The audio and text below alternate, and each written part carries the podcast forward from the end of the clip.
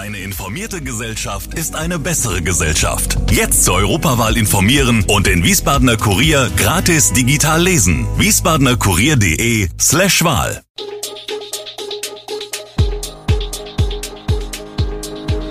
Gude, unser morgendliches News Update. Das Wichtigste aus Wiesbaden für Sie im Überblick. Guten Morgen aus Wiesbaden an diesem 25. Juli. Zigarettenverkauf an Minderjährige im Wiesbadener Westend und ein veralteter Blitzer in Wien.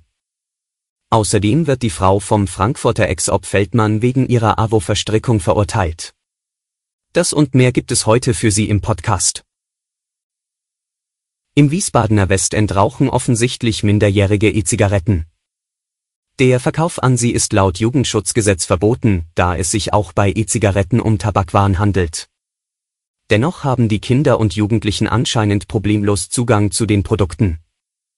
Die SPD-Stadtverordnete Michaela Appell hat deshalb beim Ordnungsdezernat angefragt, wie das sein kann.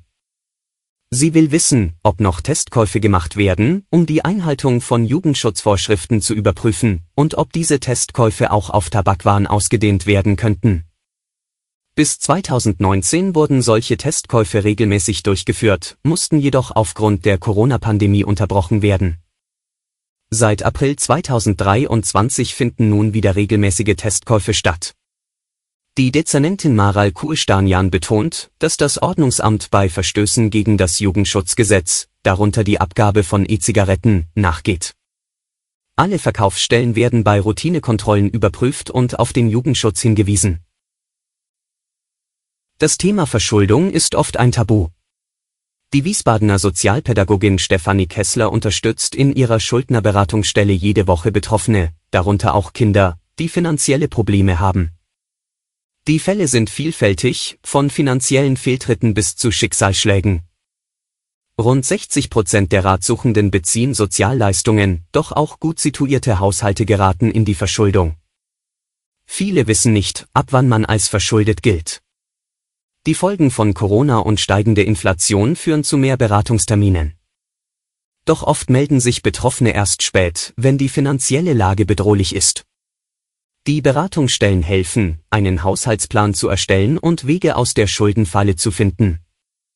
Kessler appelliert, dass Leute sich frühzeitig melden müssen, um größere Schäden abzuwenden. In der Platter Straße in Wien, auf Höhe der Silberbachhalle, blitzt es schon länger nicht mehr. Schon vor einiger Zeit wurde die feste Geschwindigkeitsmessanlage zudem abgebaut. Weshalb, geht nun aus einer Verwaltungsmitteilung hervor. Der Hersteller habe bereits vor drei Jahren angekündigt, dass er die verwendete Anlage wartungs- und reparaturmäßig nicht mehr unterstützen werde. Grund hierfür sei die veraltete Technik. Ein anderer Grund ist aber auch, dass die Messanlage wohl ihren Zweck erfüllt hat, bereits im Jahr 2021 gab es weniger als zwei Geschwindigkeitsüberschreitungen pro Tag in beide Richtungen. 2022 habe sich dann das durchschnittliche Fallkaufkommen nochmal reduziert auf unter einen Vorfall pro Tag. Anfang diesen Jahres wurde die Anlage deshalb außer Betrieb gesetzt und abgebaut. Dennoch wolle der Ortsbeirat weiter ein Auge auf den Bereich um den Marktplatz haben, auch mit Unterstützung des Ordnungsamts und dem regelmäßigen Einsatz von mobilen Blitzern. Anwohner aus dem Wiesbadener Stadtteil Kastell kritisieren, dass sich die Rheinufer Promenade am Kransand zu einer Partymeile entwickelt habe. Bis tief in die Nacht ertönten dort an den Wochenenden Salsa-Rhythmen und laute Beschallung aus Autos, monieren so. Zudem ärgern sich die Anwohner über Lichtblitze von der Tanzfläche. Da Kontrollen der Polizei bislang keine erkennbare Verbesserung zur Folge hatten, setzen die Lärmgeplagten und der Ortsbeirat Kastell ihre Hoffnungen auf eine Schranke, die möglicherweise noch in den Sommerferien angebracht wird. Nach mehreren Monaten Baustopp feiert das Kärtnerviertel am Rande des Gräselbergs Richtfest. Das Projekt bleibt ein Balanceakt zwischen Flächenerhalt und bezahlbarem Wohnraum. Mit einer Gesamtinvestition von 55 Millionen Euro entstehen 161 Wohnungen, davon 39 Prozent öffentlich gefördert und 40 seniorengerecht. Die gute Lage mit Nähe zur Innenstadt und zur Autobahn macht das Quartier zu einem relevanten Entwicklungsprojekt im Raum Wiesbaden. Sozial- und Wohnungsdezernentin Patricia Becher sieht im Kärtnerviertel ein neues Stück Wiesbaden und lobt die optimale Flächennutzung. Besonders erfreulich sei der dritte Bauabschnitt, der neben weiteren Wohnungen auch Gewerbe und eine Kindertagesstätte beherbergen wird. Die Gebäude sollen energieeffizient errichtet und mit Photovoltaikanlagen ausgestattet werden. Im Kärtnerviertel sollen bis zu 1000 Menschen ein neues Zuhause finden. Geplant ist, dass erste Wohnungen im Frühjahr 2024 bezugsfertig sind. Zübeide Feldmann, Ex-Partnerin des ehemaligen Frankfurter Oberbürgermeisters Peter Feldmann, ist vom Frankfurter Amtsgericht wegen Beihilfe zur Untreue verurteilt worden.